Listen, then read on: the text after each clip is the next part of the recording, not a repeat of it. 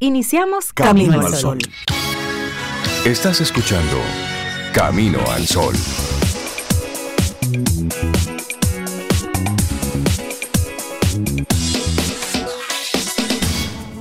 Comienza Camino al Sol. Muy buenos días y bienvenidos a Camino al Sol.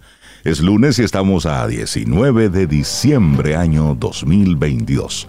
Buenos días, Cintia Ortiz, Obeida Ramírez y a todos nuestros amigos y amigas Camino al Sol oyentes. Buenos días, ¿cómo están? Hola, Rey, muy buenos días. Yo estoy muy bien. Feliz de que ganara Argentina. Hola, Cintia. buenos días, ¿cómo estás? Tú arrancaste en tema de inmediato. Ay, sí, yo, de una vez. De una vez. Cintia, ¿y tú? Yo muy bien, contenta también de que ganara Argentina. Yo brinqué de allá para acá, de aquí para allá, así que yo me lo gocé el doble. ¿Tú ibas a Argentina como tú eres Y a pirata? Francia también. Ajá. Sí. Oye, a los dos. Sí, Sí. Cuando estaba ganando Argentina, ella iba a Francia. Y después que Argentina empataba, yo decía, vamos Loris, vamos a darle un poquito de carpeta ahora a la Argentina. Y después venía, ven, no- Messi, ven, que no para eso fue que fuiste, vamos. No sé cómo tú puedes. No, yo como Y me lo gocé. todo lo que sufro. Así arrancamos nuestro programa. Esperamos que hayas tenido un buen fin de semana y que estés así como que listo, dispuesto a dar el todo por el todo en esta semana que, hay que decirlo, es como la última semana oficial del año. Porque ya la, la, Sí. sema- Otro es la bonche. semana que queda ya vamos a estar en rumba. Y muchas personas de vacaciones Y muchos, también la semana que viene. Nosotros nos Entre incluimos ellos, ahí. Ahí nos incluimos nosotros. Estamos incluidos. A menos que no venga un megaproyecto, que bueno, no diga, pero mientras tanto estaremos de vacaciones. Sí, hasta el día 9. Hasta el día Hasta 9. el día 9, sí, sí. camino al sol. Nos vamos a tomar dos semanas. Desde este viernes, bueno, El vamos a hacer el programa. Toda esta semana. Toda la semana. Bien juiciositos, Pero bien el puestos lunes aquí. no nos esperen. no, no, no, no. Ay, no, el lunes vamos a estar de vacation. De vacación. Vamos a dormir tarde. Wow, Tardísimo. cualquiera que lo oye. Yo digo eso, voy a dormir tarde. Mm. A las seis y media estoy yo El cuerpo ya. hace así, puf, camino al sol.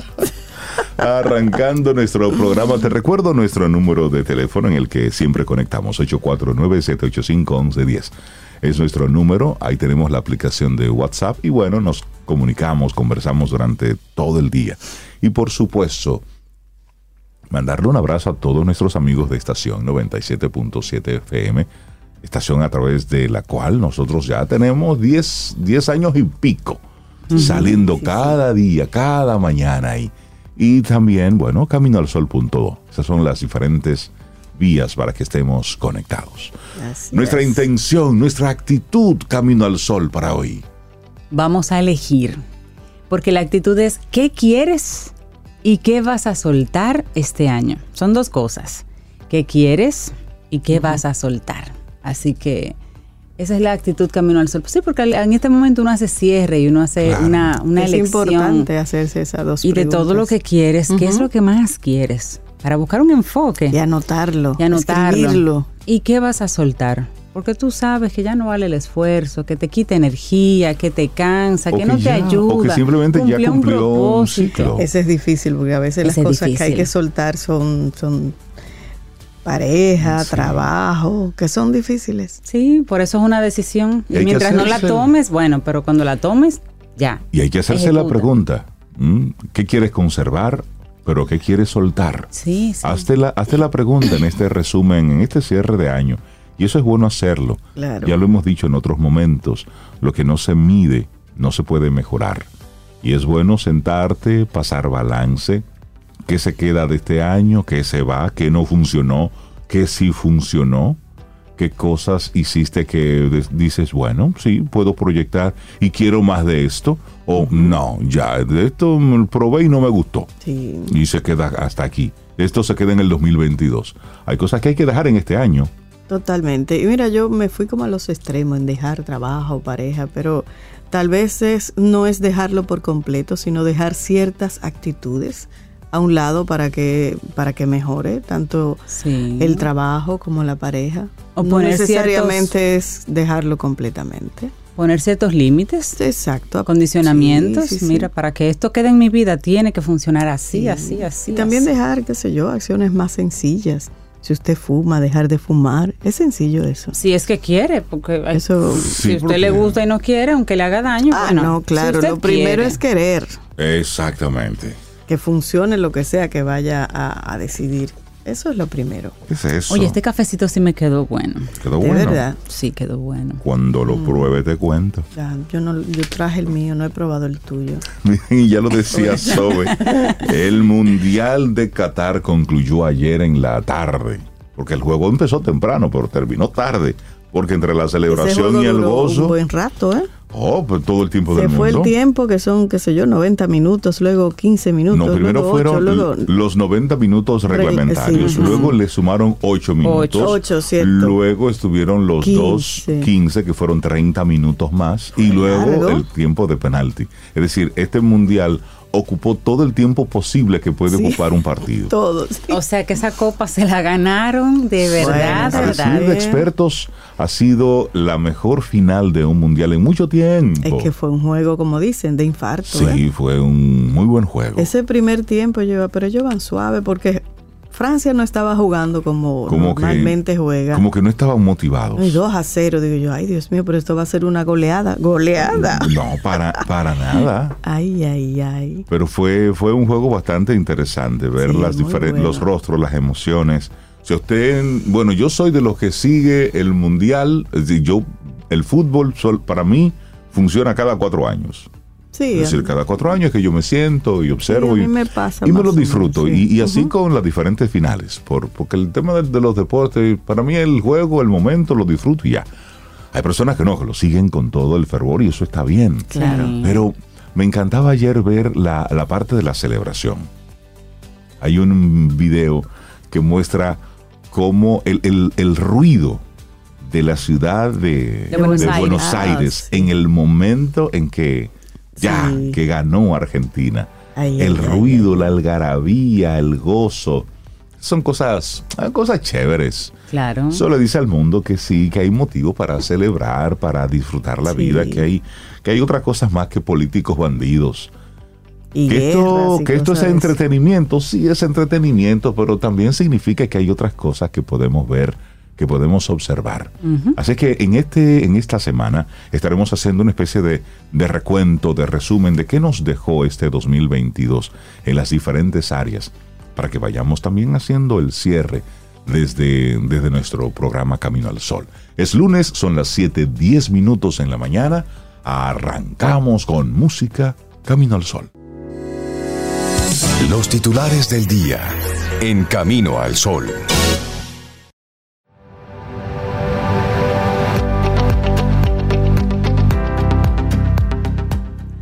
Todo el pasado lo dejamos atrás. Nos adentramos en un mundo más nuevo, más poderoso, un mundo variado. Walt Whitman. Muchísimas gracias por estar con nosotros. Esto es Camino al Sol. Arrancamos con los titulares. Cuatro nuevos casos de cólera fueron confirmados en la Sursa. Esto es en el Distrito Nacional. Todos los pacientes son dominicanos. La bacteria que causa la enfermedad se encontró en el río Isabela. Y esto según un estudio. Los cuatro casos se suman a los dos primeros que ya se habían detectado en el mismo barrio, correspondientes a una madre y su hija quienes ya se recuperaron.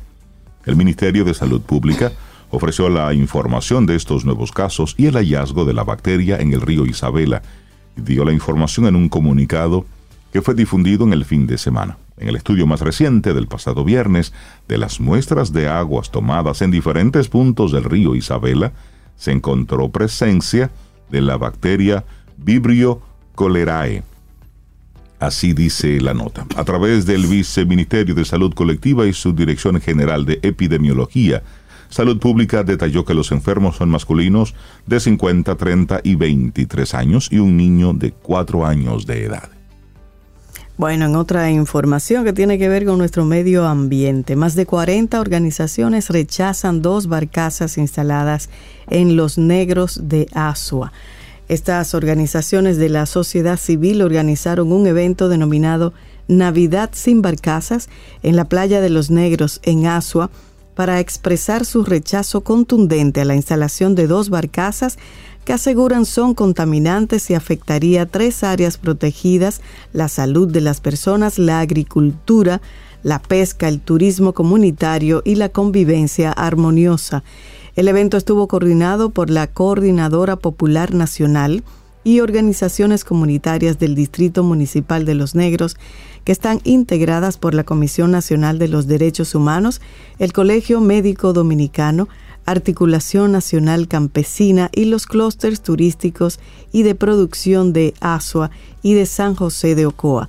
También Huella Verde, Red Socioambiental Nacional, la Confederación Campesina del Sur El Retoño, el Grupo Ecológico y Organización Social GEOS, la Asociación de Jóvenes Emprendedores Sembrando para el Futuro, la Asociación de Fruticultores de la Región Sur, el Consejo Provincial para el Desarrollo Agropecuario de Asua, entre otras. Héctor Turbí, director de la Coordinadora Popular Nacional, cuestionó la licencia otorgada a la empresa Caradenis Powership para instalar dos barcazas porque a su entender viola la Constitución y las leyes 202-04 sobre áreas protegidas y la 64-00 de Medio Ambiente y Recursos Naturales. Dijo que el proyecto contaminante afectaría la Reserva de Vida Silvestre Manglares de Puerto Viejo y los parques nacionales Francisco Alberto Camaño y la Sierra Martín García. Bueno, y volvemos a cambiar de tema. La República Dominicana está entre los países de América Latina y el Caribe que registran una variación negativa en los ingresos por remesas en este año 2022. Un reciente informe de la Comisión Económica para América Latina y el Caribe, la CEPAL, cita que Jamaica y República Dominicana registran variaciones negativas de casi el 2 y el 7% respectivamente. En este informe que se llama Balance Preliminar de las Economías de América Latina y el Caribe 2022, publicado la semana pasada, el organismo de Naciones Unidas indica que la mayoría de los países de la región muestra una tendencia de cerrar el año con una tasa de crecimiento de dos dígitos en los ingresos por remesas de emigrados. Destaca a Nicaragua con un crecimiento del 45% hasta septiembre de 2022, seguido por Guatemala y Honduras, con aumentos del orden del 20% hasta octubre y agosto 2022. Le siguen Ecuador, México, Perú, con ingresos de los eh, incrementos de los ingresos por remesas y muy por debajo de estas cifras entonces sitúa Bolivia, El Salvador y Paraguay. En tanto que Jamaica y la República Dominicana registran variaciones negativas de casi el 2% y el 7% respectivamente. Cambiamos ahora de tema y nos vamos al Mundial. Ahora sí, vamos a dedicarle unos minutos al Mundial, porque la defensa de Argentina detuvo tres penales mientras marcaron cuatro para convertirse en campeones por tercera ocasión en la historia de la selección albiceleste, en un partido en el que Messi demostró su condición de mejor jugador del mundo. Argentina y Francia jugaron 123 minutos, Zoe.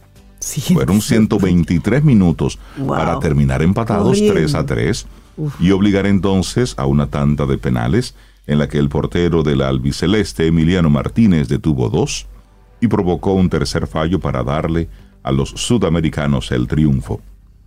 Argentina dominó la primera mitad cuando Messi cobró un penal en el minuto 23 y Ángel Di María marcó con una izquierda potente en el minuto 36 para que Argentina tomara entonces una ventaja de 2-0 en esta Mundial de Qatar cuando llegaron al medio tiempo. Le estoy contando por si usted no vio el juego. ¿eh? Entonces, ¿qué ocurrió? Que Messi llegó a 8, a 8 goles en Qatar.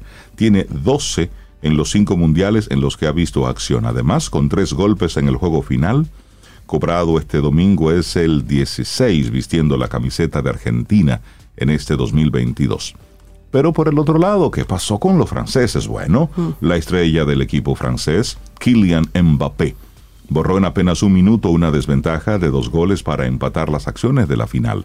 En el minuto 80, Mbappé cobró un penal sin problemas y puso a los franceses a solo un gol del empate y solo un minuto después volvió y mostró su brillantez para lograr el segundo gol de Francia y cambiar totalmente el ritmo del juego.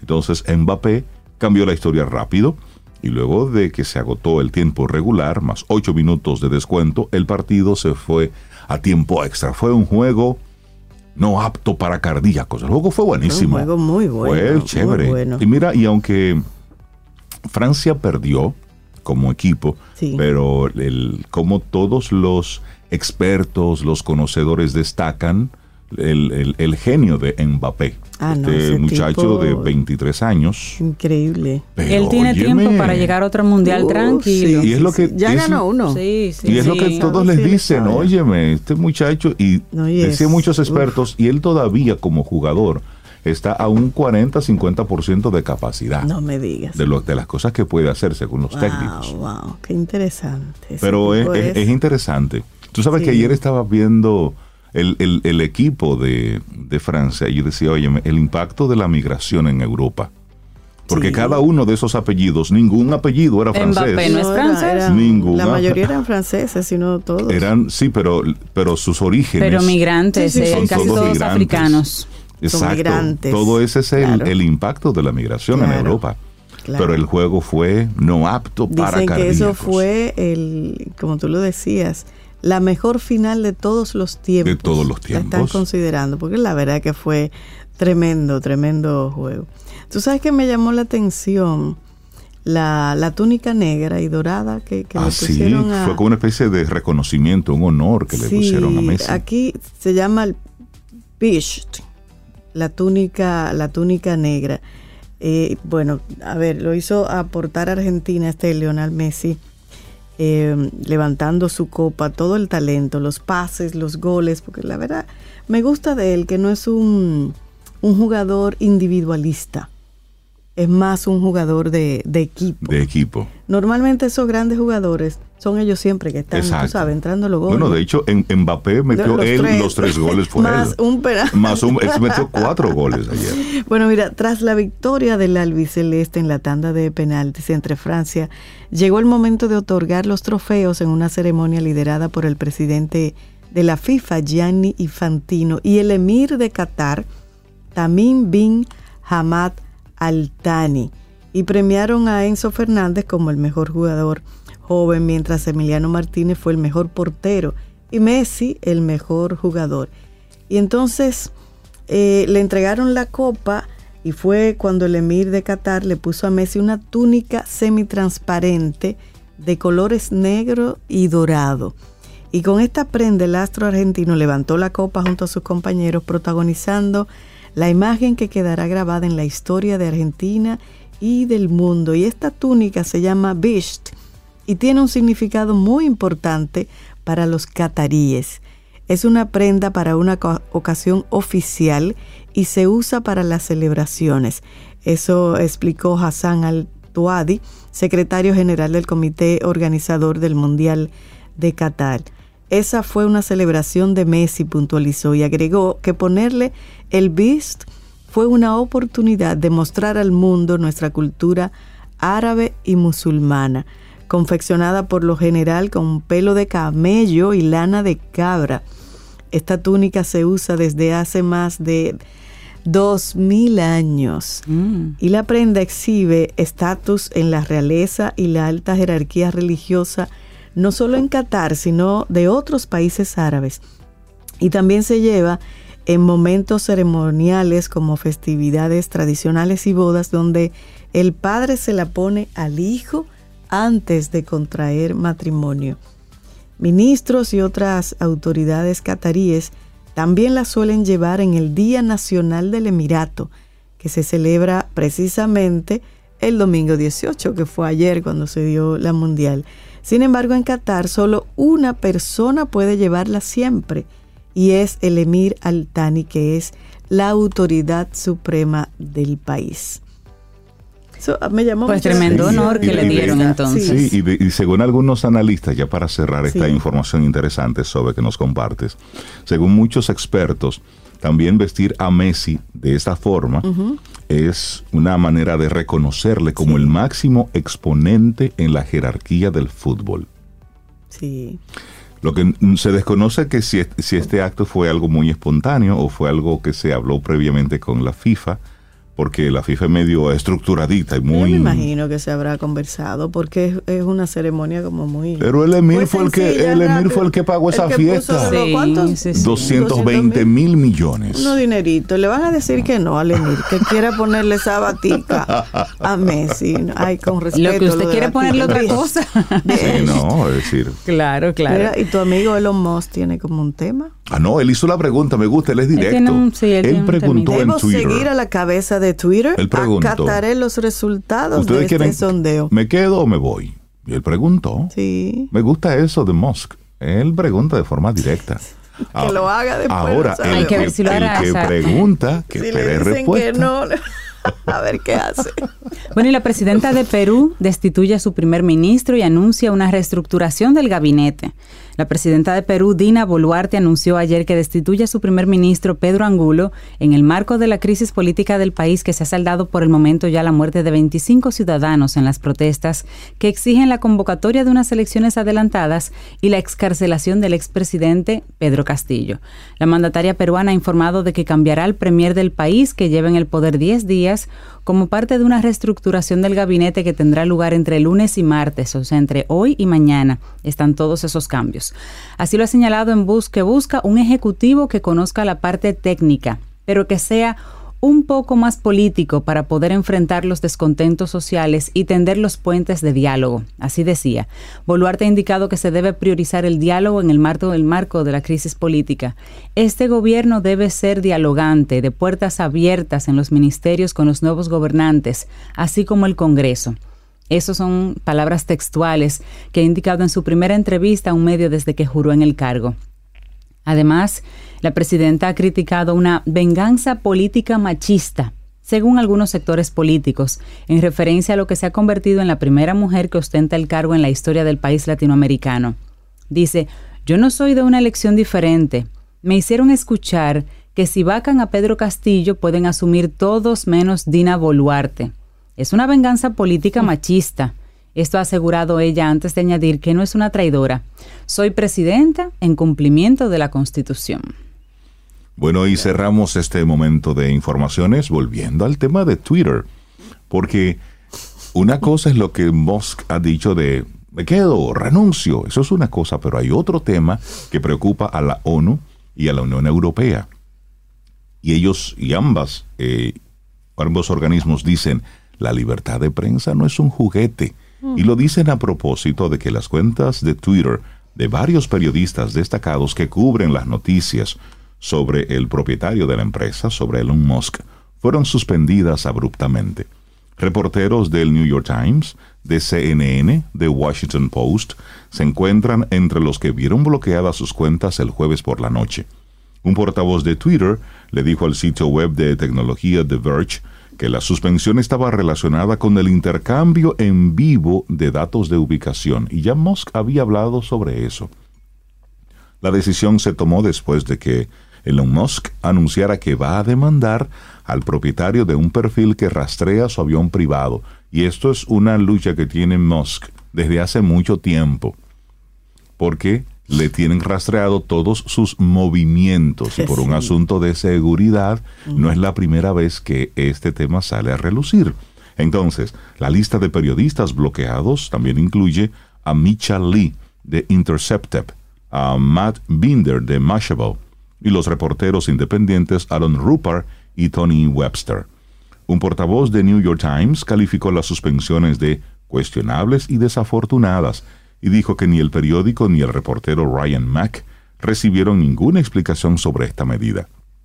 CNN dijo que la suspensión impulsiva e injustificada de varios reporteros es preocupante, pero no sorprendente. El medio ha pedido a Twitter una explicación y afirmó que reevaluará su relación con la red social en función a esta respuesta. Finalmente, Donny O'Sullivan de CNN, cuya cuenta estaba entre las suspendidas, dijo que la medida era relevante por el potencial impacto que podría tener para los periodistas, en particular para aquellos que cubren las otras compañías de Musk, como Tesla, el fabricante de autos eléctricos. Pero ahí hay un tema, y es que Elon Musk, él no ha hecho comentarios sobre estas suspensiones, pero tuiteó que criticarme todo el día, todo eso está bien. Pero engañar sobre mi ubicación en tiempo real y poner en peligro a mi familia, no. Y eso es lo que está alegando Elon Musk. Agregó que las cuentas involucradas en doxing, es decir, en la divulgación de información privada sobre personas online, recibiría una suspensión temporal de siete días. Es como una especie de amonestación que le está haciendo. Y a los periodistas se les aplica las mismas reglas de doxing que a todos los demás. Es decir, lo que ocurrió con estos periodistas también ha ocurrido Con- con otras cuentas. Y él dice, publicaron mi ubicación exacta en tiempo real, básicamente coordenadas para un asesinato, y esto es obviamente una violación directa de los términos de servicio de Twitter. Si alguien publicara ubicaciones y direcciones en tiempo real de los reporteros del New York Times, el FBI estaría investigando, habría audiencias en el Capitolio y Biden daría discursos sobre el fin de la democracia. Este tema como que pica y se extiende. Además, Elon Musk es tan dramático para mí que asesinato es posible, no, que- pero como él lo vende, tú. No, no, porque tiene... Asesinato, Eso, eso, te mío. ponerlo dramático. Sí, tiene que darle esa No, y después de cierto nivel, tú eres un, tú eres un target siempre también. Claro. Pero mire, antes de cerrar este, este capítulo, en el día de ayer trascendió la muerte del destacado Oh, sí. neurólogo dominicano José Sí, Silie, sí, sí. José Silie Ruiz. Eso sucedió en Sedimat y murió a consecuencia de una neumonía que le afectaba. Él había sido ingresado al centro de salud luego de presentar síntomas parecidos a los de la gripe y resultó que era una neumonía. Una persona Mm. con un trabajo profesional muy, muy amplio, muy, destacado. Muy destacado. Él fue presidente de la Sociedad Dominicana de Neurología y Neurocirugía, pues, escribió varias obras médico-científicas, pues, entre ellas, por ejemplo, una que se titulaba Alzheimer, que se titula Alzheimer y Demencias, Enfoque Actual, y otro titulado Su Cerebro y Usted. También fue asesor de la Asociación Dominicana de Alzheimer y delegado nacional de la Sociedad Mundial de Parkinson y Movimientos Anormales. También era miembro de la Sociedad Real de Salud de Inglaterra.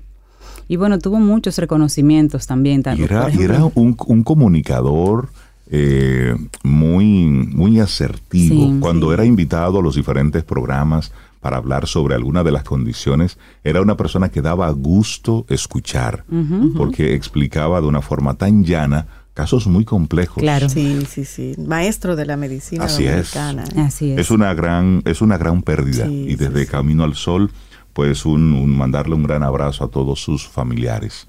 Y por supuesto, paz al alma de este gran neurólogo dominicano, don José Silie. Así es. Fue derechito a la clínica porque él se sentía así como un poquito afectado y fue, señores. Bueno, Por eso, gente que conozco que gripe, cuando es así, mire, vaya a chequearse. Claro, un forma médico. parte de, Claro. de la dinámica. No podemos asumir, no, eso es una gripe mala, no, hay que chequearse. Sí, cada, cada, cada caso debe ser, Así debe ser es. visto, pero nos, nos quedamos con, con esa pérdida para, para la República Dominicana de, sí, sí. de don José Silie. Así es. Cerramos este momentito de informaciones.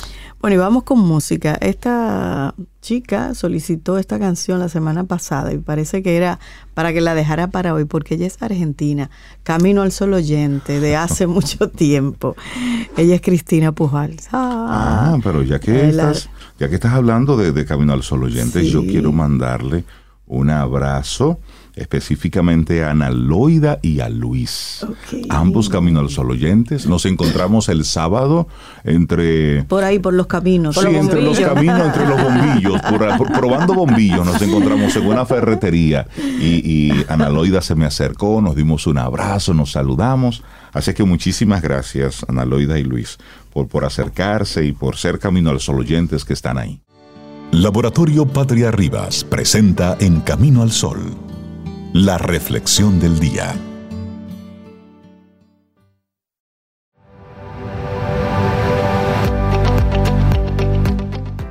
Al cielo me levanto, extiendo mis alas y vuelo. Dejo atrás el pasado y me despido del niño asustado que llevo dentro. Canto por la libertad y por el amor. Miro mi reflejo. Abrazo a la mujer en la que me he convertido. El loto inquebrantable en mí. Ahora libero. Eso es una frase muy bonita y muy poética de la cantante norteamericana Cristina Aguilera. Mm, me encanta Cristina Aguilera. Entonces nuestra reflexión, ya que tú hablabas de pasado, ¿cómo puedo dejar atrás el pasado? Bueno, y ahí le voy a agregar otra pregunta, Rey. ¿Cómo pasar página e impedir que el ayer enturbie mi presente? Porque no es solo olvidar el pasado, es que no afecte mi presente. Y son muchas las personas que avanzan con el lastre del dolor pretérico, con ese sufrimiento imperecedero que se manifiesta a menudo en condiciones como el trastorno de estrés postraumático. Hacerlo no es fácil, requiere de una artesanía psicológica compleja y delicada a la vez. Decía el escritor Francis Scott Fitzgerald que cuando el pasado nos ata, la vida se convierte en un avance a contracorriente, en un esfuerzo agotador en el que de vez en cuando caemos de nuevo arrastrados hacia ese hecho adverso. Tal vez sea así, al menos en los casos más complejos, porque de algún modo todos albergamos alguna vivencia incómoda que nos acompaña. El problema llega cuando esas experiencias del ayer imposibilitan tener un presente, un hoy. Así, y aunque sea normal transitar con el dolor durante un tiempo, cuando pasamos por una vivencia traumática, lo habitual es dejarla ir poco a poco, permitiéndonos avanzar con mayor templanza día a día. En caso contrario, si nos es imposible, digamos, lograr ese avance, ese hecho se diluye en nuestro ser, alterando por completo la oportunidad de ser felices. Y por eso la pregunta, ¿cómo afrontar entonces ese tipo de realidades, eso de dejar atrás el pasado? Bueno, a menudo suele decirse aquello de que quien no aprende de su pasado está condenado a repetirlo. Esta idea no es del todo cierta. Uno va a repetir, tú no vas a repetir tu infancia, no vas a repetir tu adolescencia, no vas a repetir los maltratos de ayer, no se van a sentir de nuevo en la piel o en el corazón. La persona que pudimos perder no se irá de nuevo. La relación que nos hizo infeliz tampoco se vivirá nuevamente. Sin embargo, lo que sí va a suceder es que vamos a experimentar ese mismo dolor de diferentes maneras. El sufrimiento del ayer vuelve al presente y se integra en él de diversos modos, en forma de insomnio, transformándose en ansiedad, en problemas de seguridad, en baja eh, eh, autoestima, en incapacidad para construir relaciones sólidas y felices. Así, trabajos de investigación como los de la doctora Andrea Roberts, científica de la Universidad de Harvard, nos señala que a veces hay algo más importante que el hecho acaecido en el pasado como tal. Importa cómo hayamos interpretado esa vivencia. Así es, y a pesar de que varias personas hayan experimentado lo mismo, solo algunas acaban desarrollando un trauma tras lo sucedido. La forma en que procesemos y afrontemos cada vivencia determina el futuro. No obstante, par de preguntas. ¿Qué hacer cuando no hemos podido gestionar bien esos hechos pretéritos? ¿Cómo puedo dejar atrás el pasado? Bueno, una opción es la reconciliación, conectar con las diversas versiones de nosotros mismos. Y hay muchas versiones de nosotros mismos a lo largo de nuestro pasado. Sin embargo, cuando uno no puede dejar atrás el ayer, suele focalizarse en un momento concreto, el que más duele, no es lo adecuado. Somos algo más que el dolor sufrido, que las personas perdidas.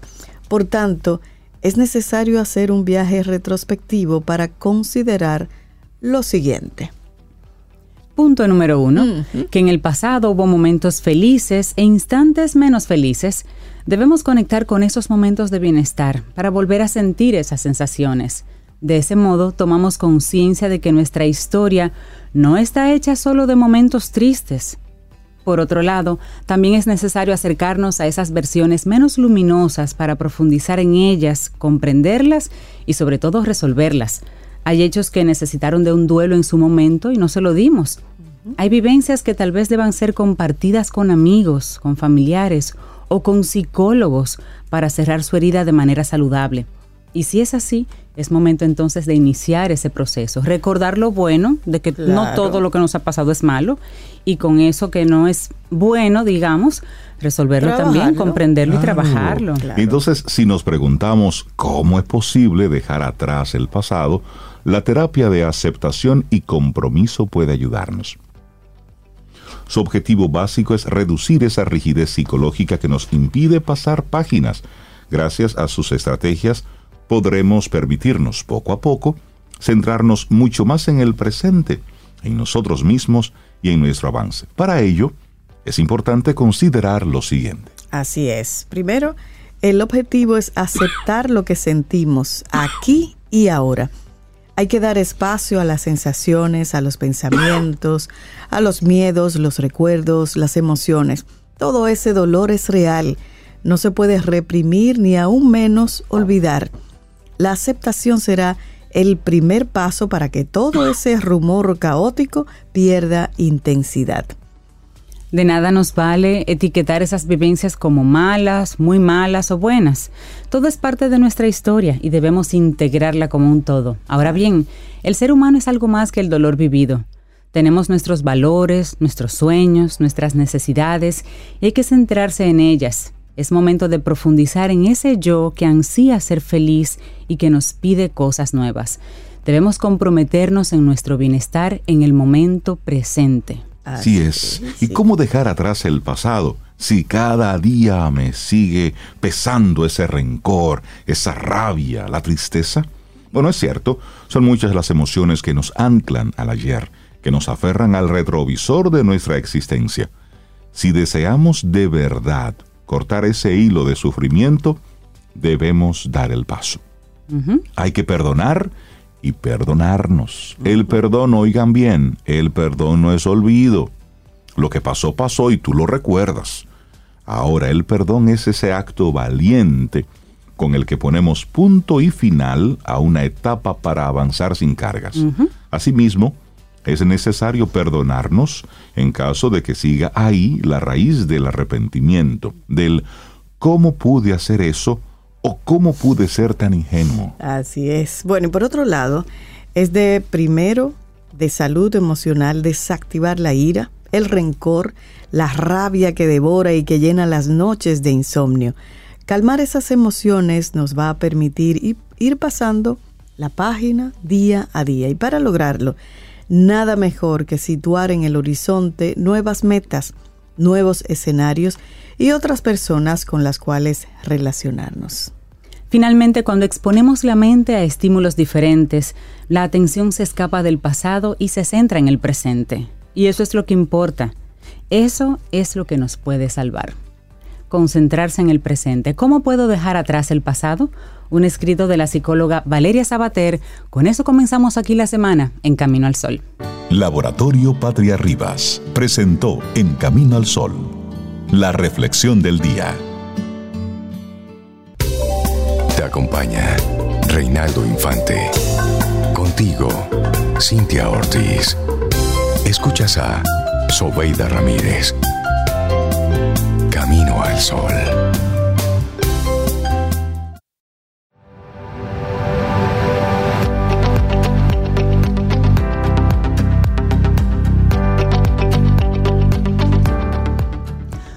De mis sentimientos favoritos es la sensación que tengo al repasar partes de mi pasado antes de iluminarlas y dejarlo todo atrás para empezar de nuevo. Madi Díaz. Seguimos en este Camino al Sol. 7.54 minutos en la mañana de este lunes. Estamos a 19 de diciembre. Estamos- ¿Cuánto? ¿19? Yo dije que iba a trabajar hasta el 17 y este ¿Y qué es. pasó? ¿Y qué pasó No sé qué hago, señor. ¿qué Buenas, hacemos buenos aquí? días. Desde Nos vemos. tu magnanimidad Ay, ay, nos vas a regalar una semana más de trabajo. Yo calculé mal. Sí, me uno. Darle los buenos días, la bienvenida a César Cordero de Dell Carnegie Dominicana. César, buenos días, ¿cómo estás? Muy bien, cerrando años, señores, ya estamos en la recta final. No hay, no hay vuelta atrás. Ya, Cintia, ya. yo creo que sí, que tú debes decir. ¿Verdad era- que sí? Era el 17 ya. El viernes ya, ya, la liberamos. El viernes. Nos liberamos. Bu- buen Ay, día, como el si fuera viernes. pesado, no, para nada. No, no es No. para nada pesado. Es el chiste. Sí, de- es claro. ya, claro. Y además, cerrar un año, que es lo que vamos a hacer hoy, es como hablar un poquito, ¿verdad? Un picadito y dedicar a varias cosas que durante este año podemos reflexionar. Así es. Y, y el tema de hoy, si le queremos poner un título, yo venía pensando y es Navidad 365. A ver, Y vamos a ver qué hay detrás de eso. Pero pero el Mundial, señores, hay que hablar un poquito de Messi. Y yo tengo algo aquí que escribí y quiero compartir, porque vemos al Messi que levanta la copa, que recibe el, el- el atuendo, el beach que decía Sobeida hace un rato, que hoy está en toda la prensa global. Y hay que ver a Messi la persona Claro. el, el ser humano, ¿qué, qué le tomó llegar ahí? ¿Cómo lo celebra? Entonces yo escribí ayer que él no solamente pasa la historia por el gran jugador que es, sino también por lo que es como persona. El saber jugar en equipo en todo momento. Durante este mundial, él vino con algo en mente y fue trabajar con el equipo y lo decía y apoyar el equipo. Sus jugadas limpias, sin egoísmo, asistencias valiosas, los penales. Señores, si hay un momento, yo que tengo dos hijos que juegan fútbol, de presión para un equipo, es el momento de cobrar un penal. Se ve sencillo, pero es una guerra psicológica, es una guerra de... Porque todo el mundo ve que tiene la oportunidad de meter el gol directo, pero detrás hay un portero que también está eh, presionando y todo el mundo mirándote en ese preciso momento. correcto. En ese momento del penal, tú no estás mirando que, que Francia va contra. No, no, no. Es Fulano, de, es César contra Sobeida. Sí, o sea, es- son. Frente es a un uno, frente. Es un uno a uno. ahí. 11 Y- metros. Y ahí se miden dos de jugadores. separación. Eso vida hasta la, hasta la medida, ¿verdad? Ay, yo Sobeida? me aprendí todo eso, Todo eso. César. Oh. Entonces, esas jugadas que él hizo, como una jugada que está grabada, y jugar con esa humildad para entregar el balón y dar el pase a un jovencito Exacto. y que metiera el gol y todas las asistencias y situaciones que creó y en todo juego cuando terminaban las entrevistas decir que él simplemente estaba jugando para el equipo y con el equipo Exacto. ese sentido de, de humildad sabiendo que era posiblemente su último mundial 35 años Claro. O sea no estamos hablando de que ah no yo tengo otra oportunidad No, no, mundial ya. que viene Con esto está cerrando ya. entonces, al final no solamente ganó Messi, ganó el equipo, gan- ganó Latinoamérica, ganó América, ganó el fútbol. Y a mí me, me llama mucho la atención también poder decir que ganaron toda esa nueva toda esa nueva generación de jóvenes que está jugando fútbol, que puede ver un buen ejemplo ahí. Tú sabes que es interesante, leyendo un poquitito sobre el equipo eh, argentino, todos los que compartieron con Messi, que hicieron el equipo argentino, todos crecieron viendo a Messi. Tenían Es decir, tenían 8 y 12 años. 8, 12 años, 15 años. Cuando Messi fue a su primer a su primer mundial. Entonces, estar jugando también con su ídolo es, era una Hay combinación interesante. hermosa que- y, sí. y hay algo que me gustaría destacar, porque también es un asunto de ese momento de tensión, de presión, cómo se vive. Cada uno de los penaltis, por ejemplo, de, de Messi, la bola iba con cierta calma. Es decir, no se apresuraba en el momento. Era más bien la estrategia. Porque uno Exacto. estaba esperando un golazo que rompiera la malla. Estilo ah, el, el- el francés que le da con No, no, no. todo. Mbappé quiere, comerse la todo, malla. sí. Pero el, el asunto está ahí es en la estrategia y eso lo da la veteranía. Exacto. También lo da el control de las emociones. El Exactamente. cómo tú gestionas ese momento donde todo el mundo está esperando que tú aciertes, pero la otra mitad está esperando que tú Que falle. fracases. No, y, Exactamente. y eso, él- como tú lo dices, él lo hace como, como que nada, como que tú lo puedes Sí, hacer, yo también, con en un un- mundial full, sí, como. Exactamente, porque, porque se mostró en, en otros casos de otros penales de otros compañeros que la sacaban diametralmente Sí. co- contrario, pero era por la por la misma presión que sentían. Claro. Exactamente. Entonces, toda esa veteranía, toda esa Claro. experiencia y como tú señalas, ser el ejemplo de todos esos muchachitos que él lo vio crecer y ellos vieron a Messi desde pequeñito, Claro. es una gran responsabilidad. Por supuesto. Y tú asumirla con un liderazgo orientado, como digo yo, a una humildad real, da sus frutos. Sí. Ahora, un detalle que quiero resaltar, porque muchas veces vemos solamente el levantar la copa. Pero eso le tomó a él literalmente 4.568 días. Y ese conteo está en la prensa, están en algunos sí. enunciados. Y es desde su primer eh, partido, que tuvo la oportunidad de debutar en el 2006 Ujú. en un mundial, hasta hoy, hasta ayer mejor dicho, esos fueron los días que pasaron. Wow. 4.568 días persiguiendo un sueño, trabajando, sin descansar, sin perder el ánimo.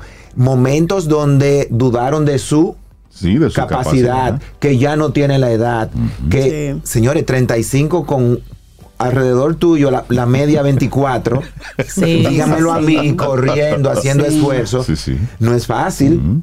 Entonces, hay que celebrar el, el juego, sí, pero hay que celebrar a la persona. Toda esa persistencia, perseverancia, intención, como decía Sobeida, de, de ser ejemplo, eh, como tú dices, de, de- de ser guía para otros jóvenes para manejar esa presión.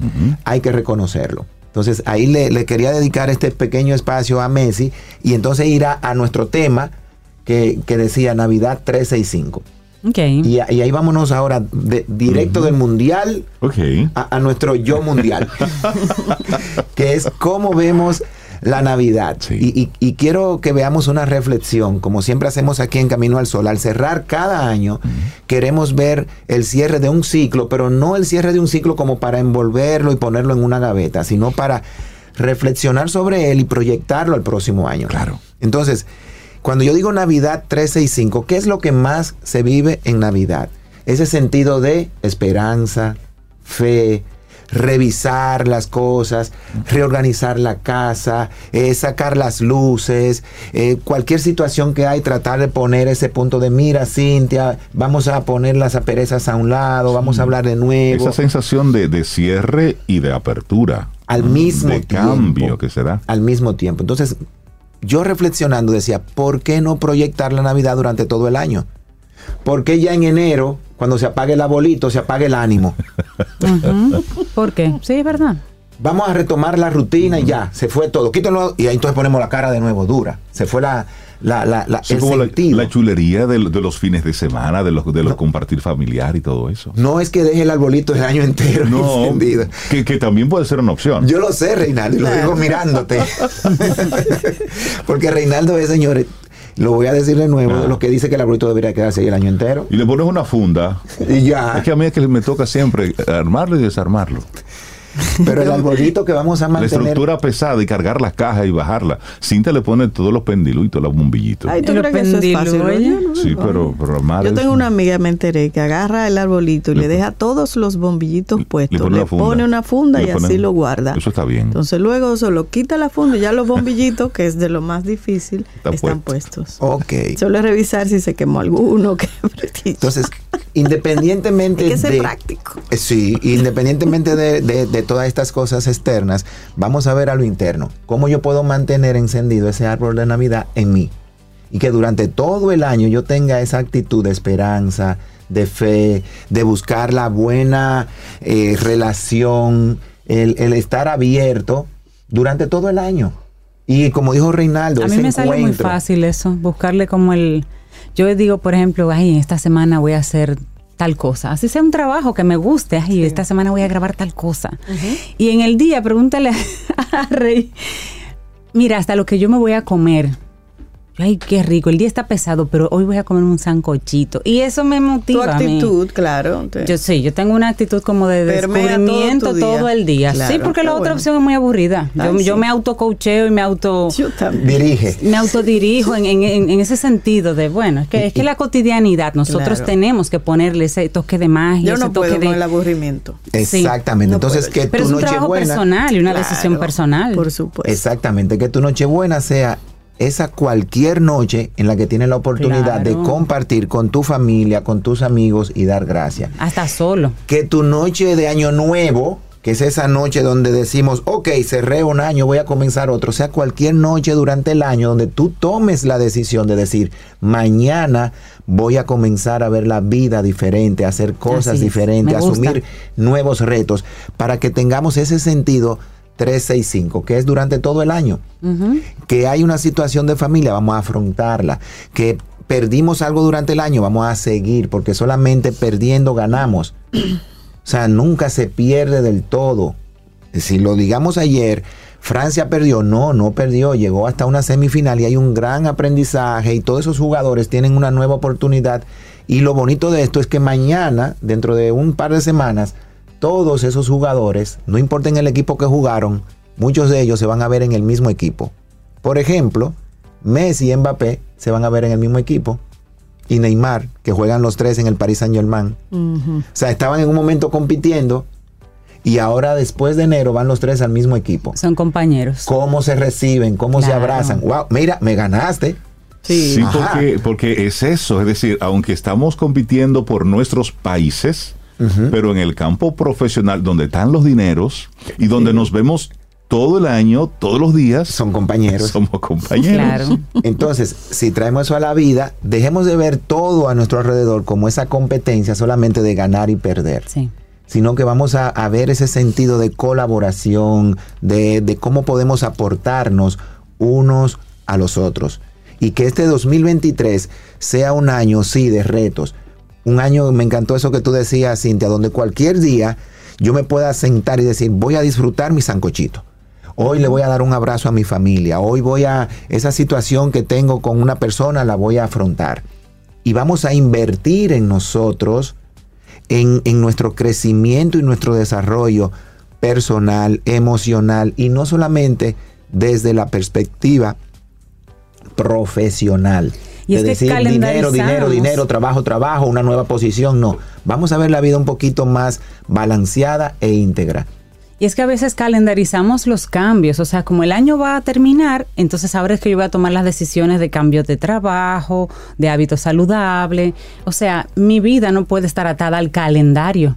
Si es un miércoles 19 de junio que yo entiendo que tengo que hacer un cambio en mi vida, en mi trabajo, en, mi- en mis hábitos, en, en algo que me esté afectando, es el 19 de junio, mi año nuevo para hacer ese cambio. Yo no puedo esperar a enero. Exactamente. Y quiero cerrar invitando, porque es una película que está ahí y que como para diciembre siempre vienen muchas películas de Navidad.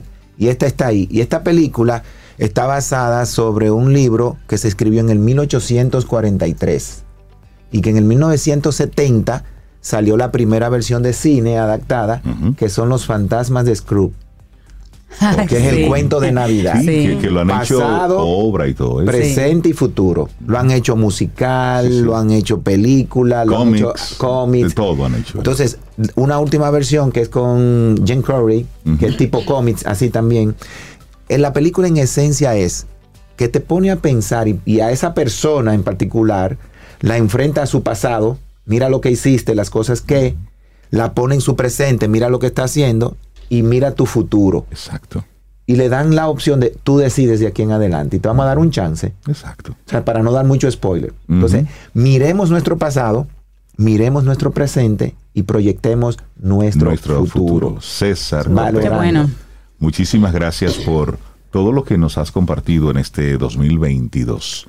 Y para nosotros, de verdad que sí, César, es como una especie de, de magia y conexión la que hay entre Del Carnegie y César y Camino al Sol, porque por lo general te coinciden el último lunes y el primer lunes. Sí. Entonces, este es el último, El último lunes, lunes del año. del año. Pero te corresponde entonces arrancar con nosotros en el primer lunes del 23. del 23. Así es que Del año César, Camino al Sol, el último lunes. y Wow. así es que que tengas unas felices fiestas, que la pases súper bien. Gracias por todas las experiencias, por todo lo aprendido, por todo lo compartido en este 2022 y por supuesto invitarte para la temporada número 11 de Camino al Sol en el 2023. Me gusta. Y eso es, comienza con uno y sigue con uno. Temporada 11, vamos Uno, a poner uno. eso. Gracias, Nosotros gracias, tenemos esa orientación de que el poder de uno. Entonces Exacto. vamos a llegar a esa temporada 11. Señores, disfrutar la Navidad y como siempre, si usted quiere seguir disfrutando la vida, viva la Navidad 365. Que este sea un tiempo de familia, de amistad, todo con la debida, como dirían los viejos, comedido, comedido. Moderación. Sí, moderación. Pero góceselo, Gozo. disfrúteselo. Con el gozo. El gozo. Que dice Reinaldo. Feliz día, señores. Un gran abrazo, Gracias, César. César. Feliz Navidad. Para iniciar tu día, camino al sol.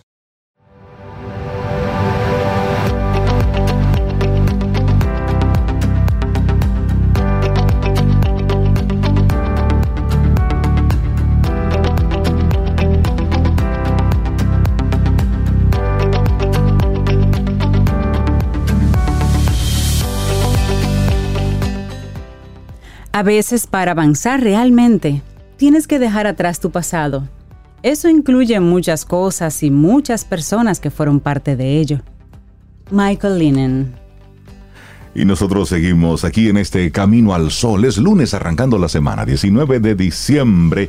Y muy contentos por conectar de nuevo con María José Rincón, conocida cariñosamente como Letra Z, doctora en Filología Hispánica y lexicógrafa, es miembro de número de la Academia Dominicana de la Lengua, ahí ella ocupa el sillón Z. Y es colaboradora de Camino al Sol. Sobre todo amiga y también amiga nosotros. Sí, sí, querida. sí. María José, buenos días. Iba a decir otra palabra, pero con ella no me atrevo. Ay, ¿Cuál, cuál? ¿Cuál era? Pana de camino al sol. Ah, Pero realmente no es. No, acuérdate que hemos aprendido, Desde el María punto José, de vista Sí, de la Lo filología y la importante es usar bien los registros. Correcto, Eso. correcto. Los registros. Bueno, bien hallados. Que he oído por ahí el bienvenido de Rey. Yo sé que a él le gusta. Bien hallados. Estoy encantada de estar de nuevo con ustedes. Gracias, como María. amiga, como colaboradora y como pana también, porque no está, está perfecta- Yo me está pego de perfecto.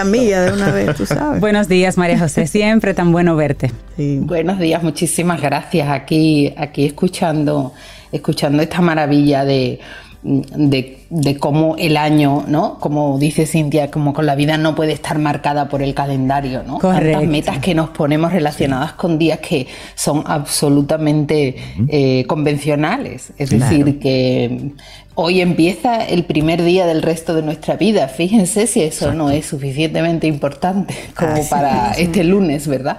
Además de estar aquí hablando de estas cosas que nos gustan a nosotros en Camino al Sol. Pero, pero nada, no, yo estoy emocionada, ya me ven, de en- entre caminos, ¿eh? entre caminos, nunca mejor dicho, porque mañana se presenta la actualización del diccionario de la lengua española, que la, la presentan las academias todos los años en diciembre, y este año pues ha tocado el día de mañana, día 20, con, con la Navidad precisamente. Entonces, todo un trabajo que se viene realizando durante todo el año en el diccionario de la lengua española, pues las, las novedades se presentan mañana. Ay, Así que buenísimo. estén atentos, ya hablaremos en algún momento de cuáles van a ser esas novedades, que vienen muchas cosas bonitas. pero, y- pero mañana tienes que darnos de inmediato los Las coordenadas. las coordenadas y los adelantos para que el Sin duda, 2023 mañana actualización 23.6. Así Eh, es. la, la- la edición del diccionario con la que estamos trabajando. Estamos trabajando con dos ediciones simultáneamente. La 23, que es la que todos conocemos, la vigésima tercera. Sí. Eh, y cada año pues lleva ese punto adicional, ¿no? Llevamos seis años actualizando la edición número 23. Este Wow. año toca la 23.6, que es la de 2022. El año pasado fueron aproximadamente 4.000 actualizaciones. Wow. Así que eh, esperamos que este año se note también que hemos trabajado mucho y hemos estado, hemos estado muy atentos a, a cómo se mueve la lengua. Wow. Eh, y la verdad es que ese trabajo de los diccionarios es constante. Así que nada, pues mañana para nosotros sí es un día muy importante, la actualización del, del diccionario, ¿no? Que se vea ese trabajo que hacemos. Claro, todo claro que sí. Bueno, pero en lo que llega mañana, hoy, tú nos traes un tema maravilloso porque así estamos ya eh, mirando el final de año, días que vamos a tener por Sí. delante como para estar haciendo cosas diferentes. Y tú nos Ay, traes sí. una propuesta maravillosa que son lecturas navideñas. Lectura navideña. Me encanta. Sí. La lectura siempre, siempre viene bien, sea cual sea el tema. Sí. Eh, siempre es importante buscar ese tiempo que le vamos a dedicar a la lectura, ¿no? Solemos engañarnos y decir, nosotros no tenemos tiempo para leer, pero sí tenemos tiempo para 25 o 30 minutos de Instagram, ¿no? Esas actualizaciones, Claro. esas actualizaciones que nos llegan, hoy he estado hora y media en la pantalla, o, o dos horas o tres, ¿no? Bueno, ese, si ese tiempo se pudiera dedicar a leer sería maravilloso, pero si no es todo ese tiempo, pues por lo menos un ratito, ¿verdad? Y es verdad que en esta época Yoga que estamos rodeados de este ambiente navideño, hay los que son muy navideños, los que mm, oyen Volvió Juanita y rompen a llorar a gritos, ¿verdad? Eh, o el burrito sabanero, o por ejemplo, ponen su Belén o su nacimiento, yo ya tengo el mío maravilloso, pero mm, hay los que odian el ambiente navideño y se quieren abstraer de ese ambiente navideño. Pues las lecturas son perfectas para eso, tanto para sumergirse en el ambiente navideño como para liberarse de él. Hoy las que traigo sí sumergen mucho en el ambiente navideño y mencionaba César esas adaptaciones que han hecho del cuento de Navidad de Charles Dickens, que quizás es el que más nos suena a lectura navideña. Es una lectura maravillosa, lean el clásico, hay muchas adaptaciones pero leer el clásico es volver a los inicios, ¿no? Es volver a, esa idea de la Navidad tradicional, pero no necesariamente tiene que ser la nav- Navidad tradicional. Por ejemplo, Navidad y asesinato. Uy. Pues, ¿por qué no? ¿Por qué no? Ahí hay, un, hay una novelita de Agatha Christie deliciosa eh, que se llama Navidades Trágicas Navidades en las que trágicas. eh, están celebrando una fiesta navideña y por supuesto el protagonista es Hercule Poirot, ¿verdad? El, el investigador estrella de Agatha Christie y descubren que han asesinado a un señor que se llama Simeon Lee y Hercule Poirot tiene que resolver el crimen. En, está en un ambiente navideño pero se relaciona con una investigación policíaca clásica, ¿no? tradicional. Es una lectura maravillosa para, para la Navidad, para los que nos gusta la novela negra, ¿por qué no? O, por ejemplo, una bellísima, una obra muy, muy bonita, eh, que es preciosa para leerla en familia. ¿Por qué no? Usar las navidades, ya que nos ponemos esos pijamas, que no sé dónde ha salido esa tradición disparatosa de vestirse todo el mundo en pijama y hacerse la foto. Una cosa que yo no, no- no le encuentro el sentido, ¿no? Porque después de que se hacen esa foto con ese pijama, ¿a dónde se van todos? Somos dos. el celular y a irse cada uno por un lado. Bueno, pues después de la foto con el pijama, Yo no entendí, yo nunca, no, no entiendo eso. sí, Reyes de los míos somos Yo un poco grinch Somos tres. Sí, yo en eso soy medio Grinch, como que... Exactamente. Y mira que tengo mi pijama, Por ejemplo, pero- háganse la foto.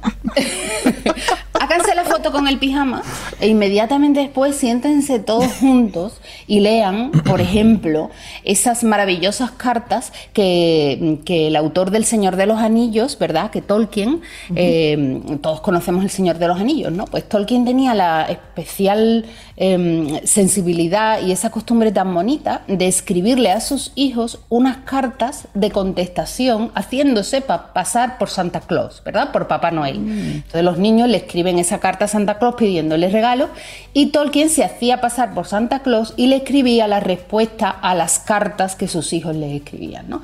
Hay una recopilación preciosa de esas cartas que se llama Cartas de Papá Noel eh, que son esas cartas que Tolkien le escribió a sus hijos en el ambiente navideño. ¿no? Entonces, ¿por qué no leer en voz alta y en familia, todos juntos, con o sin pijama, da igual, ¿verdad? Las cartas de Navidad de Tolkien. Es eh, un, un bonito modo de compartir ese tiempo que vamos a dedicar a la lectura. También de de ponernos una meta, ¿por qué no? no? Eh, porque los niños después nos van a exigir ese momento juntos de lectura. ¿Por qué no dedicar un día, un, momento al día, un momento a la semana, ahora que hoy que empezamos el resto de nuestra vida, ¿verdad? Eh, planear ese momento juntos con nuestros familiares. Eh, no hay nada más sexy que leer en común. ¿eh? Y- incluso aunque sean libros distintos, prueben hacerlo. Hoy es el primer día, ya lo hemos dicho Cintia y yo, del resto de nuestra vida, ¿no? Como decía la oreja de Van Gogh. Entonces vamos a arrancar con eso, con esa nueva costumbre. ¿Quieren algo más, más tradicional, escrito por una mujer? Saben que adoro a Emilia Pardo Bazán, una escritora española de finales, principios del siglo XX, una gran feminista. mm, eh, un- una señora con un poder, ¿no? una presencia extraordinaria, con una inteligencia privilegiada y un don para la escritura maravilloso. Ella escribió un puñado de cuentos de Navidad que se titulan así, eh, están recopilados en una obra que se titulan Cuentos de Navidad y Año Nuevo. Por supuesto ambientados, como bien hacía doña Emilia, en la España rural de finales del siglo XIX.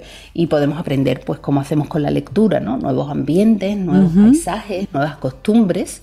De esa España rural eh, que doña Emilia retrata como nadie, también podemos irnos a celebrar la Navidad a, otra, a otro espacio totalmente diferente. Por ejemplo, nos vamos a la campiña inglesa, ¿no? Y hay, un, hay una recopilación de, mm, de- historias navideñas publicadas por Washington Irving que se llama Vieja Navidad. ¿Eh? Quizás todos esos mitos que nosotros tenemos en la cabeza sobre el árbol, la Navidad con la nieve, eh, esa Navidad brumosa, eh, nostálgica, quizás lo hemos heredado de Washington Irving. Y, y lo recomiendo porque es una lectura deliciosa. Se llama Vieja Navidad de Washington Irving. Ahora, que no se quieren poner a buscar, que quieren un popurrí, ¿verdad? Una selección de cosas interesantes. Bueno, pues hay una obra mm, relativamente reciente que recopila cuentos de Navidad escritos por grandes clásicos, ¿no? Y la, precisamente el libro se llama Cuentos de Navidad de los hermanos Grimm a Paul Auster. Fíjense si no recopila años de tradiciones navideñas. Y es pues mm, una forma de descubrir que en los libros cabe desde la realidad hasta la fantasía, desde lo que está más cerca, lo que está más lejos. Ahí lo encontré. Eh, exactamente. en, en los libros cabe todo. ¿eh? Ese, ese Paul maravilloso, ¿no? Que, mm, que escribe ese cuento de Navidad también moderno, ambientado en Nueva York, eh, muy recomendable. Y ahí tenemos en esa recopilación, pues muchas historias de Navidad de, muchos, de muchas etapas. Mm, Partan de ahí y después propónganse un plan de lectura para el año nuevo, ¿por qué no? ¿Mm?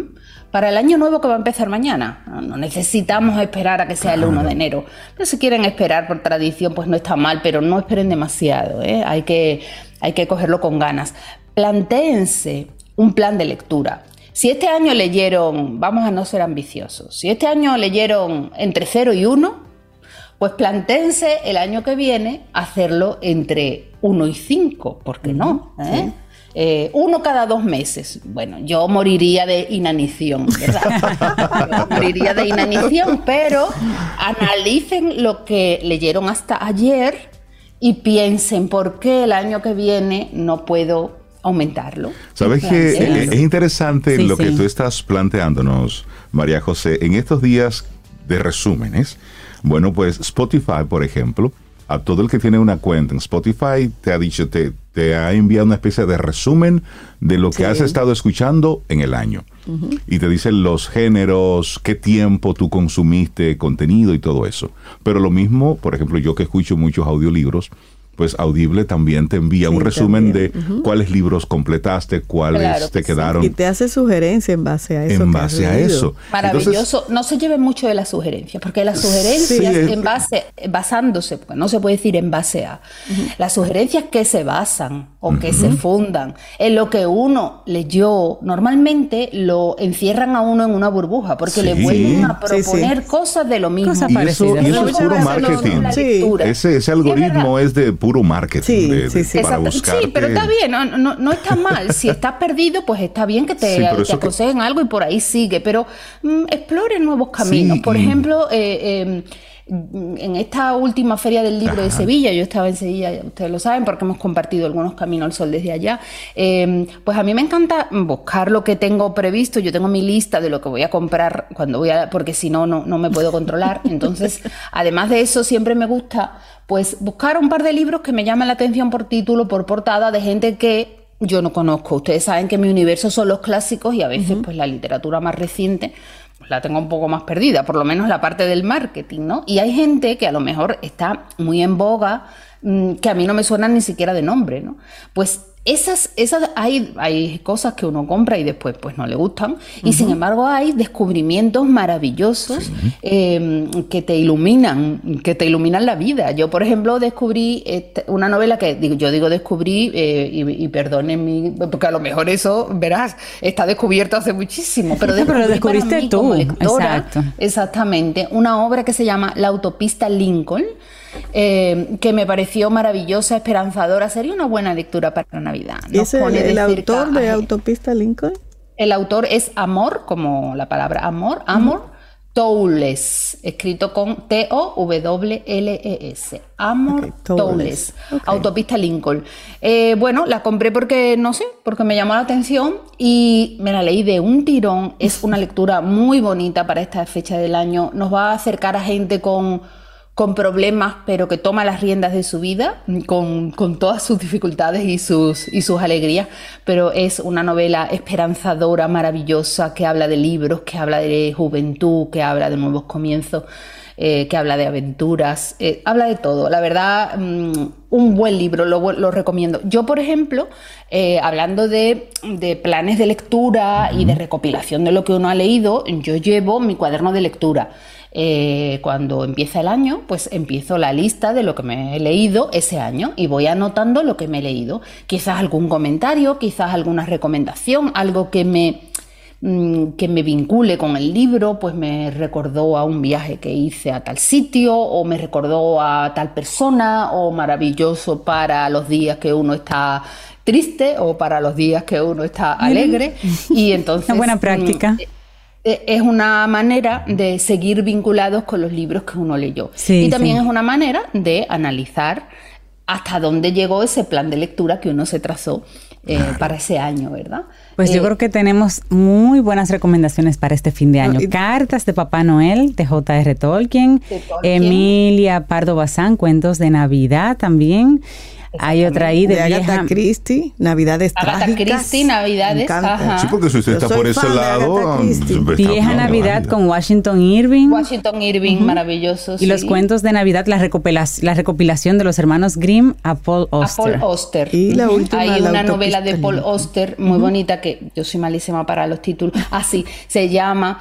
Eh, ah, no, hay una que se me ha olvidado recomendar que, que- que es maravillosa, A ver. que es de Justin Garner, el autor de El mundo de Sofía, una- un libro extraordinario para introducirse en el concepto de la filosofía. filosofía, ¿verdad? sí. Pues del autor del mundo de Sofía hay una que se llama El misterio de Navidad. ¿eh? El misterio de Navidad. Y es como una especie de calendario de Adviento en la que van apareciendo historias diferentes cada día, ¿no? Y, y ese es el hilo que guía la, que guía la novela, ¿no? Ay, Dios Mm, mío, pues sí. pero, pero María José. ¿Te va a faltar Navidad me, para va, leer? me va a faltar Navidad para leer. Mire, y yo que tengo un Siempre faltan días para Y, y mira, en lo que María José iba mencionando, yo iba buscando en, en alguna plataforma de esas digitales y bueno, están en Amazon la gran mayoría. Claro y que entonces sí. si yo lo pongo en mi lista de deseos, cualquier amistad mía me lo puede regalar. Eso, eso, eso Eso me también es encanta, interesante. sí. Regalen libros, señores. Sí, Regalen- por eso, Regalar regalar. A mí me gusta regalar Es libros. un regalo maravilloso. Es un regalo que habla bien del que regala y, y también habla bien del concepto que el que regala tiene del regalado. Así es. Sí. Porque sí. si yo te regalo un libro, quiere decir que mi concepto de, De quién ti, sí. eres como persona eh, es muy bueno. ¿Eh? Que sé que te va a gustar leer, sé que les vas a dedicar tiempo, probablemente demuestro, algunas veces no, ¿verdad? Pero probablemente demuestro que te conozco. ¿eh? Eh, algunas veces nos equivocamos, ¿no? Y, y es un regalo maravilloso, un regalo que dura para toda la vida, ¿no? Buenísimo. María José, Qué gracias bueno, por bueno. todo un 2022 lleno de conocimiento, de, de sabiduría sobre letras, libros. Gracias por inyectarnos tu amor por, por todo lo que tiene que ver con, con las letras y los libros. A nosotros y a los Camino al Sol oyente que tanto siguen tu segmento. Y gracias por Muchísimas cerrar gracias. este año Yo- con esas lecturas tan hermosas. Sin duda, y sigan, y sigan, ¿no? Empiecen con la inercia y sigan. Eh, bueno, el año que viene seguramente vendrá cargado de muchas cosas, aparte de esa actualización del diccionario, de la que hablaremos cuando, cuando llegue el momento, y, y probablemente hablaremos, me encantaría compartir con los Camino al Sol oyentes hablar de los clásicos, ¿no? Hablar un poquito de los clásicos. Vamos a, a buscar la vuelta a todo, a todo eso en el un poco mejor, ya habrá 2023. tiempo. Lo que sí quiero, antes de despedirme, mm, leer unas palabras de mm, una mujer extraordinaria, Marie Curie, recuerde la primera mujer que obtiene el premio Nobel, una mujer que lo obtiene dos veces, y en una carta de Navidad que ella le escribe a su hija una carta eh, felicitándole la Navidad a su familia, a su hija y a la familia de su hija, ella dice estas palabras y como las grandes inteligencias saben expresar tan bien lo que nosotros querríamos decir y a veces no nos salen las palabras, ¿verdad?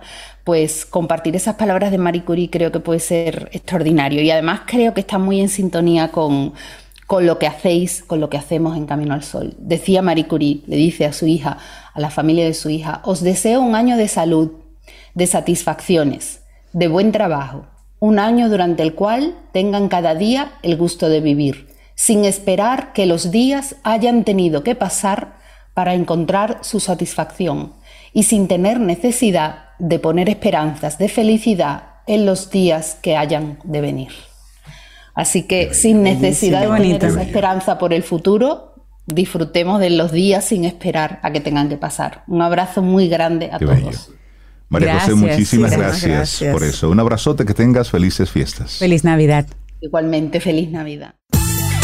Ten un buen día, un buen despertar. Hola.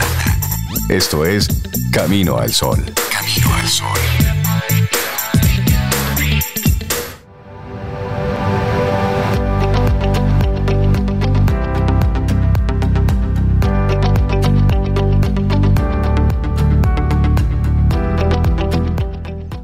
Y qué bueno es aprender. A nosotros aquí en Camino al Sol se nos llena el corazón de felicidad cada vez que aprendemos cosas nuevas. Por eso tenemos un segmento especial llamado Quien Pregunta Aprende con Escuela Sura, con temas súper interesantes sobre tendencias, riesgos y seguro, de la mano de nuestros amigos de Seguro Sura República Dominicana durante todo este 2022. Y es que quien pregunta aprende con Escuela Sura.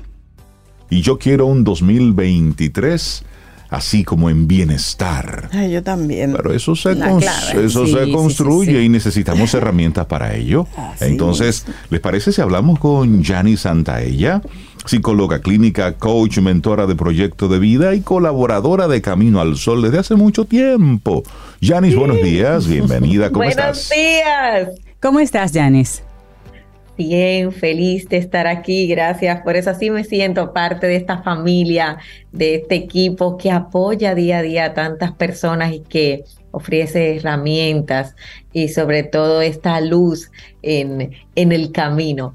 Pues un año de bienestar. Primero definamos qué es el bienestar. A ver, sí. El bienestar no es la ausencia de, de la enfermedad mental. El bienestar es la, todo lo que yo creo para mí, para sentirme bien, para afrontar los problemas de la vida, el día a día, lo que son las situaciones y sobre todo tener la, la parte mental, emocional, física y espiritual para llegar a sentirme pleno y feliz en mi vida. De ahí viene ese bienestar. Cuando yo estoy en bienestar, entonces mis relaciones empiezan a estar en bienestar. Mi familia, mi pareja, mis hijos, mi trabajo. Por eso es tan importante este trabajo con el yo.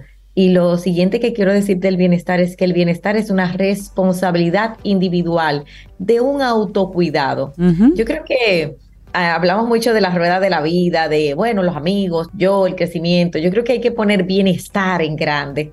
En, y ese renglón de la vida, decir, ¿qué yo voy a cuidar de mi bienestar? Porque el bienestar es muy amplio. Ah, mira, el 2023 voy a cuidar eh, mi, cómo me siento. Entonces necesito empezar a ver cómo estoy afrontando los problemas de la vida. ¿Cuánto tiempo, señores? Hay un montón de personas, muchas veces hasta con una depresión no diagnosticada, con trastorno de ansiedad no diagnosticado, eh, con situaciones del sueño, con situaciones de su productividad, que tienen tres años que se levantan automáticamente, que tienen cinco años que saludan a su pareja y ya, que tienen años y años haciendo lo mismo, que tienen 10 años queriendo salir de trabajo y no lo han hecho, que todos los Sí. domingos no quieren llegar a un lunes. O sea, el bienestar no está lejos de lo que vemos en el día a día. O sea, porque la gente ve bienestar como, ah, eh, voy a hacer yoga, y voy a Inalcanzable. hacer- Exacto, inalcanzable, voy a hacer meditación. No, el bienestar primero está, ¿dónde estoy yo hoy? cuáles son los problemas que estoy manejando y cómo eso me está afectando a mí mis emociones, a mí mi vida, a mí mi cuerpo. Nuestro cuerpo es tan bello, nuestro cuerpo es tan maravilloso que nos da anuncio, duele. Eh, y esperamos muchas veces enfermedades, esperamos, y las enfermedades son los síntomas, las enfermedades es el tuntún, mira, esto es lo que está pasando, este es el aviso. Pero a veces nuestro ego nuestra, y nuestro miedo, ¿por qué no llego al bienestar? Porque tengo muchas veces miedo de enfrentar las situaciones y también miedo de buscar esa ayuda, exponerme y sobre todo el tema de la de comunicar eso que estoy manejando, que muchas veces no sé ni siquiera cómo manejarlo. Entonces, esa es la primera parte. Y para empezar a dar esas herramientas, si pusieras el renglón de bienestar, ¿a qué te vas a dedicar en tu 2023? Bueno, mire, bienestar se llama alegría. Yo creo que la gente deberá de, de tener un, un alegría o hobby o cambio de trabajo o mi bienestar se llama sentirme bien o mi bienestar es mi alimentación o mi bienestar es mi parte espiritual porque no me siento conectado conmigo o mi bienestar simplemente es sanar. A veces tenemos una mochila tan grande que no nos hemos sentado a ver lo cargado y cargada que estamos y nos duele la espalda, la cabeza, la y, pero estamos ahí, nos sentimos sobrecargados o mi bienestar es salir del sacrificio. Entonces ponerle un renglón a ese bienestar y ponerle un plan de acción. Y ese plan de acción necesitamos empezar a, a disfrutarlo. O mi bienestar es el autocuidado. Nadie te puede dar bienestar. Es algo que se siente, se reconoce y sobre todo también el bienestar está conectado mucho a la paz. Ay, sí. Cuando tú estás en bienestar, tú sientes paz.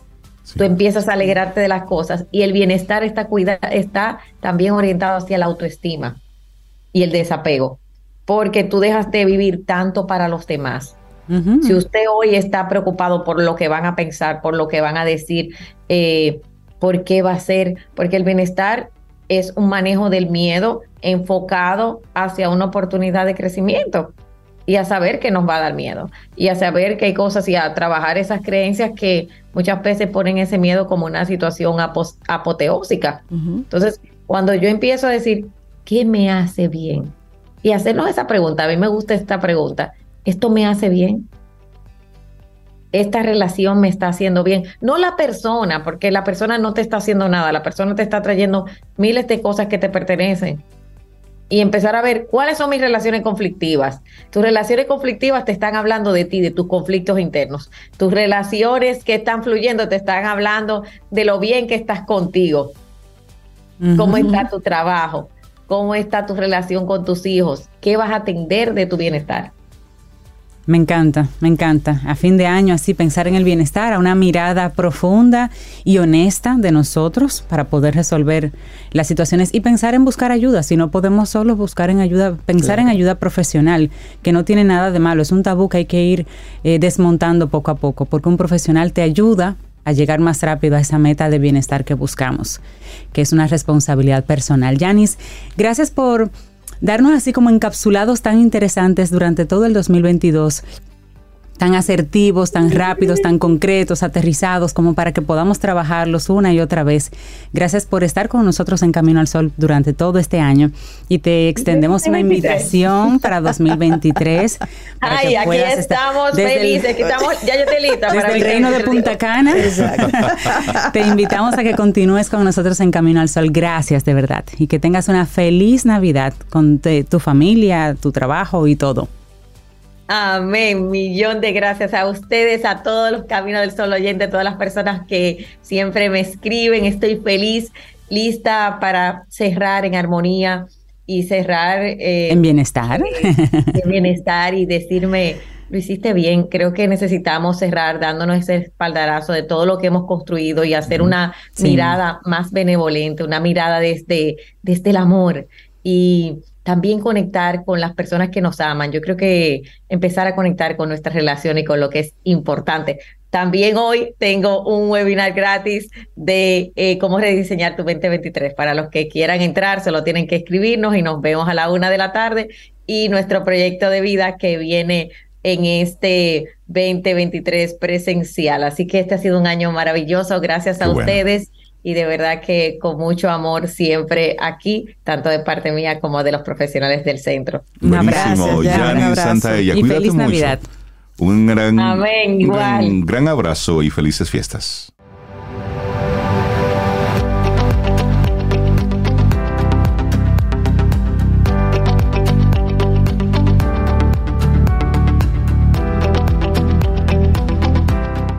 Y no se trata simplemente de lo que uno recuerda o por qué, sino de qué hacer con lo que uno recuerda, cuáles de las piezas dispersas llevar adelante, qué proteger, qué preservar y qué dejar atrás.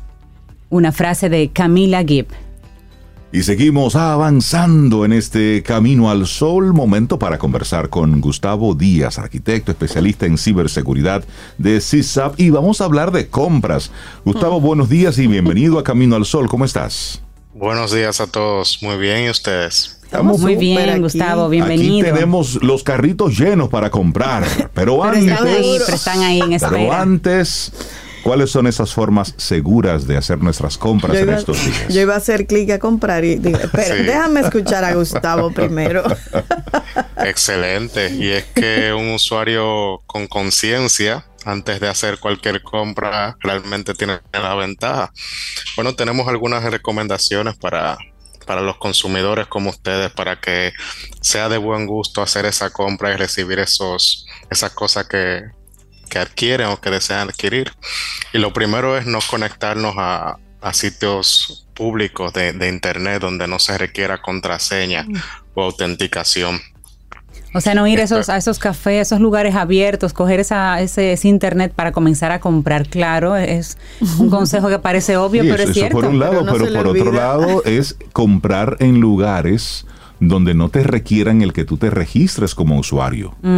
A menos que sean lugares, tú sabes que ya tú tienes como seguro.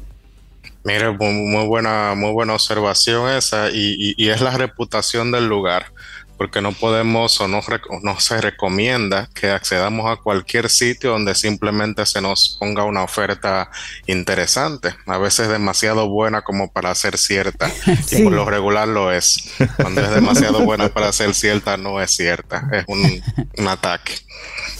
¿Qué otra recomendación podemos tomar en cuenta? Ya, por ejemplo, que yo voy a hacer una compra, sé que debo ir a un lugar con, internet seguro o esperar llegar a la casa, a mi casa, con mi internet seguro, porque sé que voy a poner ahí información personal.